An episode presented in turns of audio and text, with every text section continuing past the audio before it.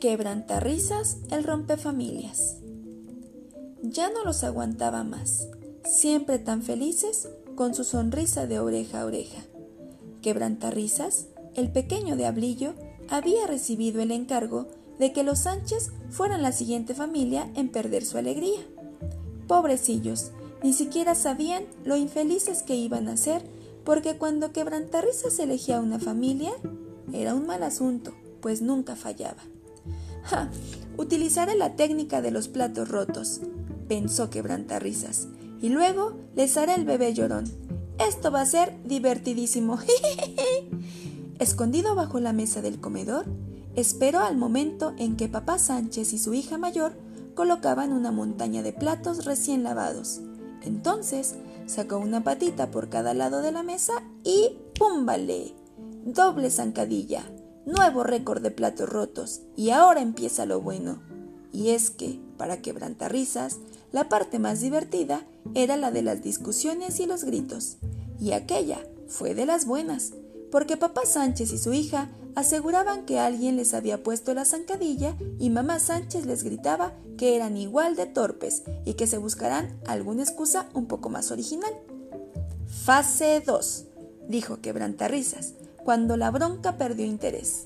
Entonces corrió a la habitación del bebé y se puso a gritar y a llorar a pleno pulmón. Ya habéis despertado al niño, ¿lo veis? Escuchó acercarse gritando a mamá Sánchez y Quebrantarrisas aprovechó para despertar al bebé dándole un gran pellizco.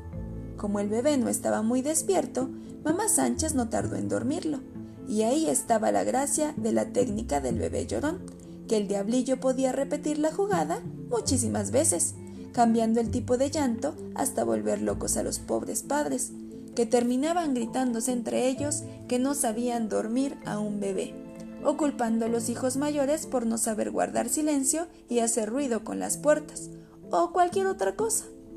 Quebrantarrisas huyó rápido de allí, pues sabía que la cosa se pondría fea. Empezarían a volar insultos y todo tipo de objetos, y desde ese momento cualquier cosa provocaría una pelea.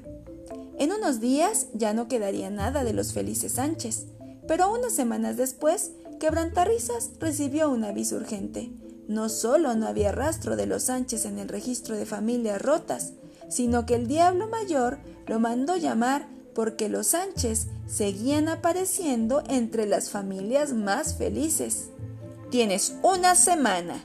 Si no te encargas de ellos, estarás fuera del equipo de rompefamilias. Los días siguientes, Quebrantarrisas usó todos sus trucos para intentar destruir la alegría de los Sánchez, pero por más jugarretas que les hizo y por más discusiones que provocó, no consiguió acabar con aquella familia.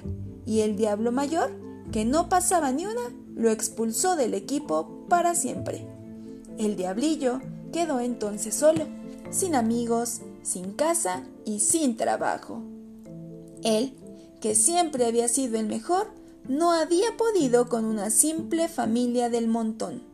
Pero, después de superar su rabia, como no tenía dónde ir, decidió investigar a los Sánchez para saber cómo lo habían hecho.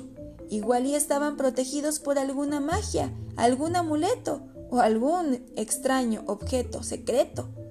Algo de eso debía ser, porque Quebrantarrisas descubrió que cada noche, antes de acostarse, los Sánchez sacaban un pequeño cofre, miraban su contenido y después se daban un abrazo que les devolvía la sonrisa, sin importar lo que hubiera pasado durante el día.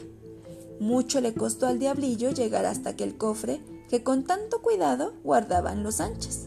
La noche en que lo consiguió, a la luz de una pequeña vela, miró en su interior muy emocionado, pero no encontró piedras mágicas, ni hechizos, ni amuletos, ni nada que se le parezca Solo encontró una antigua servilleta de papel que los Sánchez habían escrito años atrás, justo después de su primera discusión, y en ella se podía leer, Perdonar será nuestra forma de amar.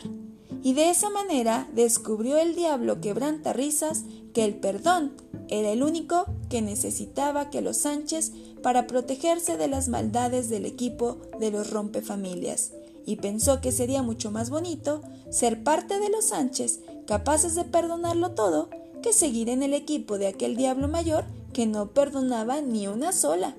Así que, saltándose todas las normas, decidió mostrarse a los Sánchez para confesarles quién era y pedirles perdón por todo lo que les había hecho. Estos estuvieron encantados de perdonarle y de darle cobijo, y se quedó con ellos tanto tiempo que el diablillo terminó siendo uno más de la familia. Y lo que más feliz le hacía de pertenecer a aquella familia tan especial era saber que siempre le querrían y que hiciera lo que hiciera, nunca sería expulsado. Y colorín colorado, este cuento se ha acabado. El que se quede sentado se queda pegado.